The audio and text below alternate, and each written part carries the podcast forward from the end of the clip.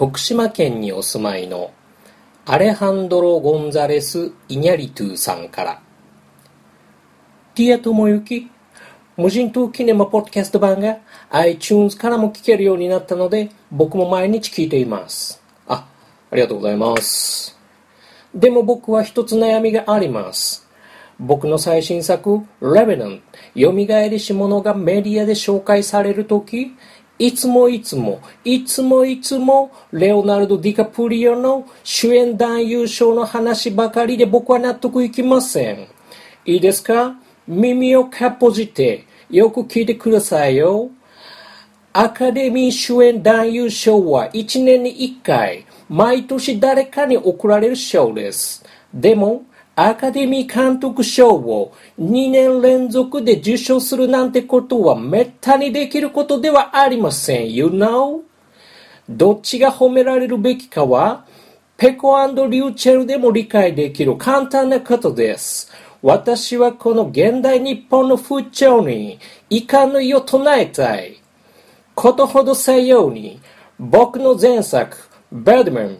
あるいは無知がもたらす予期せぬ奇跡をオールタイムベストに選んでくれやがった友行には、くれぐれも、くれぐれもその辺を踏まえて、僕の最新作、レベナント、蘇りし者の紹介をしてくれたまえよ。というお便りが届いておりません。早くも一部で人気の頼りがないのはいい頼りのコーナーでした。レオナルド・ディカプリおめでとうアカデミー主演男優賞やったーお前はやったんだ今、一人の部屋でこれを録音しています。気を取り直していってみましょう。無人島キネマ。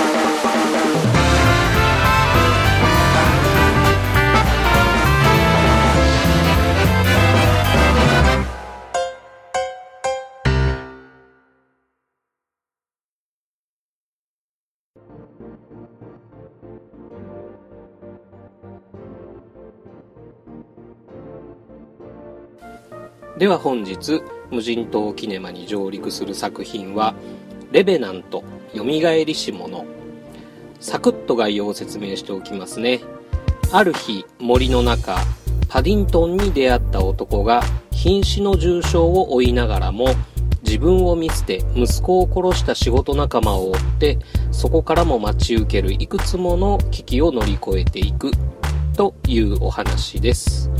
えー、主演はご存知レオナルド・ディカプリオ。その敵役にはマッドマックス怒りのデスロードのトム・ハーディ、えー、撮影は天才エマニュエル・ルベツキとなっております、えー、どんな人におすすめの映画かと言いますと、えー、今回はですね作品の性質上これからちょっと重たい話になっていくんですけれどもこの「レベナントよみがえりし者は大切な何かを喪失して、えー、ちょっと心が折れたとかもう生きてても仕方ないやと思ってしまっている人に見てもらいたい作品です、えー、僕自身の個人的な話になっちゃうんですけどまあ今年44歳になるということで、えー、まあそうなるとだんだん身の回りで、え病気になったとかあるいは亡くなってしまったとかそういう話がちょいちょい増えてくるわけなんですね。今年に入って、えー、僕の中学時代の同級生もがんで亡くなりまして、えー、雪の降る寒い日にセレモニーホールに、まあ、お通夜に行ったんですね。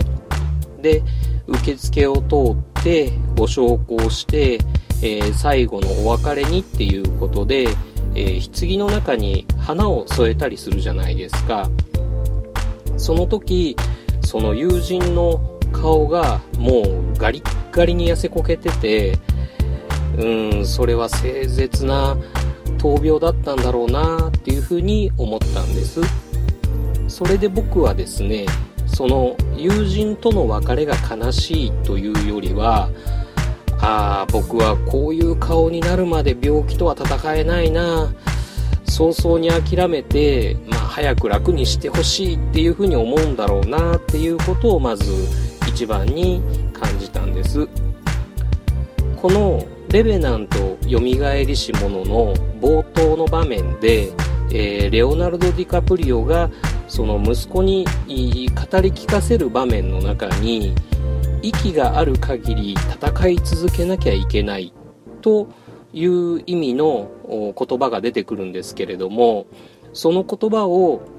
レオナルド・ディカプリオ自身が体現していくっていうことがこの作品のテーマなのかなと思いました。で僕牛田にとってこの映画はどんな映画だったのかという意味では生きるっていうこととそのご褒美のあり方について描いた映画というふうに解釈しました。例えばスポーツ映画の中に生きる主人公が頑張って手にするご褒美といえば一般的には勝利になりますし例えば恋愛映画の中に生きる登場人物が頑張って手にするご褒美っていうのはカップル成立とか結婚とかっていう風になりますよね。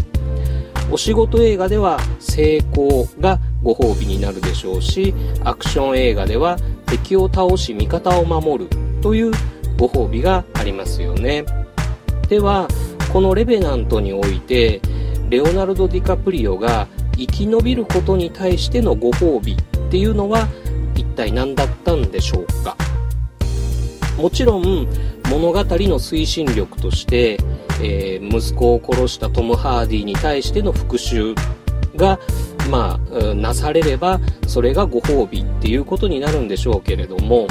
そこからもう一歩踏み込んだところでもっと普遍的でもっと根源的な何かを突きつけられる映画でした。で僕牛田のおすすめポイントということになりますと実はおすすめポイントはありません。まあ強いて言うならばあエマニエル・ルベツキの撮影が芸術的に美しいとかあレオナルド・ディカプリオのその頑張るマンなあ役者魂とかまあそういう要素その辺についてはまあいろんなところでこれから語られていくんだと思うんですけれどもでもこう怖い映画が苦手な僕にとっては、えー、もう熊は怖いし先住民も怖かったし、まあ、正直かなりきつかったのでできればぶっちゃけもう二度と見たくない類の映画でした。でも今回無人島に持っていく映画の100本に入れるという意図としてはなんとなくこの映画から逃げちゃいけないというかすごい映画だったねっっていうことで済ませちゃいけない何かをこのラストカットから感じたんですね。で諦めちゃダメですよ。生きてればきっといいことがありますよ。というような話ではなくってたとえご褒美なんかなかったとしても息がある限り戦い続けなきゃいけない。もともと人間っていうのはそういうもんなんじゃないの？っていうのを語りかけてくるつけつけてくる映画でした。まああのー、何かといろんなことが言いづらい世の中ですけれどもまあ、この「レベナントの」まあ、映画の話としてなら言えるかなっていうのがあのー、まあ大切ないろいろをなくしてしまって、えー、途方に暮れたり生きる気力を失いそうな人っていうのも、まあ、今いるかと思うんですね。でも息がある限り戦い続けなきゃいけない。と僕もこの映画を見た今は思ったりします。というわけでどうか今はそのご褒美が全く見えない状態だったとしても生きてっていう風に思ったりしました。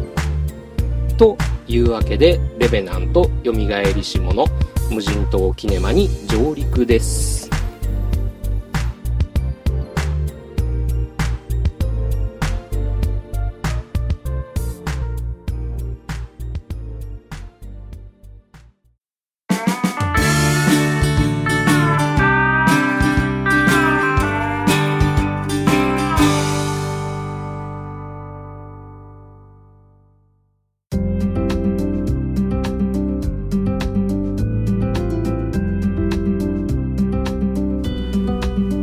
というわけで後半は無人島キネマからの帰り道になりますね、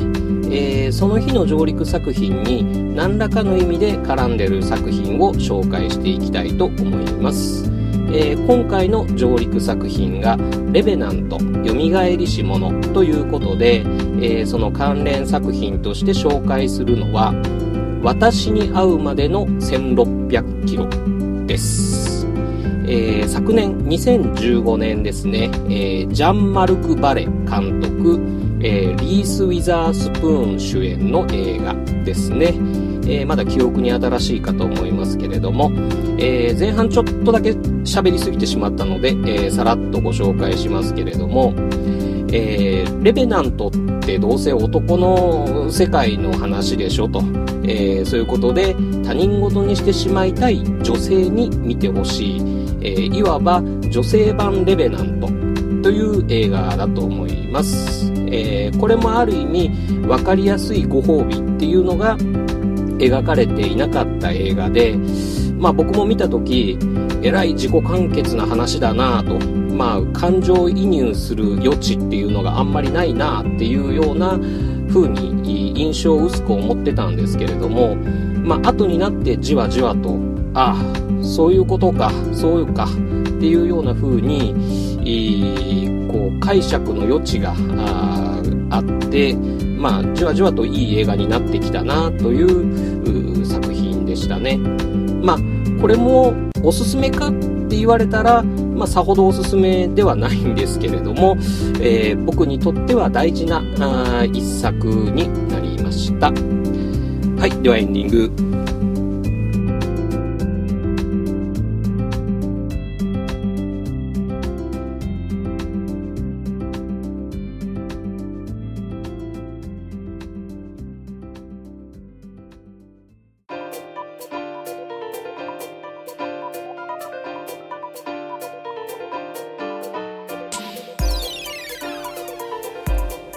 無人島キネマポッドキャスト版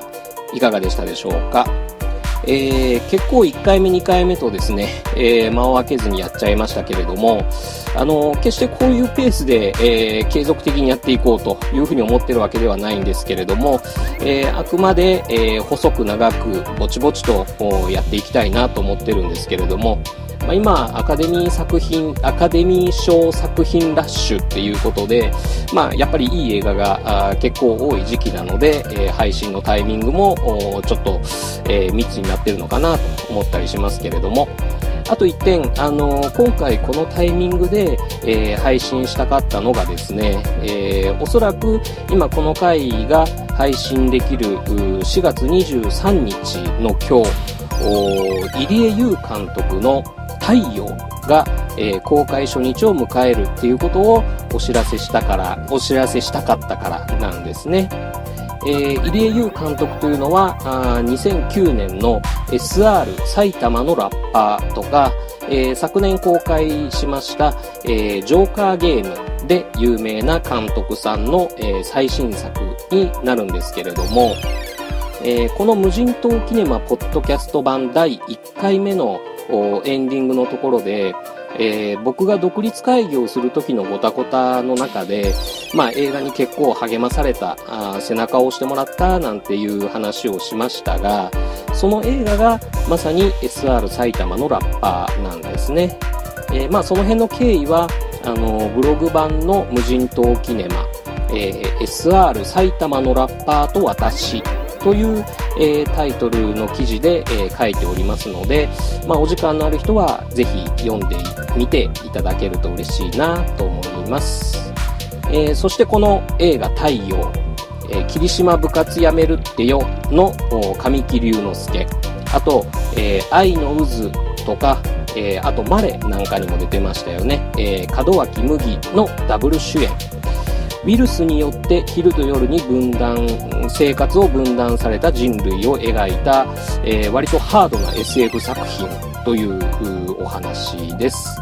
えー、いわゆる痛快エンターテインメント的な作品ではなくて、えー、見た人それぞれの捉え方とか解釈ができる、まあ、そういう余地の広い、まあ、まさに僕みたいな映画のテーマとかメッセージみたいなものをあれこれ考えたい人にとっては見がいのある映画ということで、えー、ぜひこの映画を見た人と私はこういうテーマを感じたとか、えー、自分にとって太陽はこういう映画になった、こういう映画だったとか、えー、そういうのをこう語り合いたい作品だなというふうに思っております。ぜひ見てただけると、そしていろいろ Twitter とかあそういうところで語り合ったりできると嬉しいなという作品なんで、えー、応援していきたいなと思っています。というわけで無人島キネマポッドキャスト版本日はこれにて閉館。またのご来場をお待ちしております。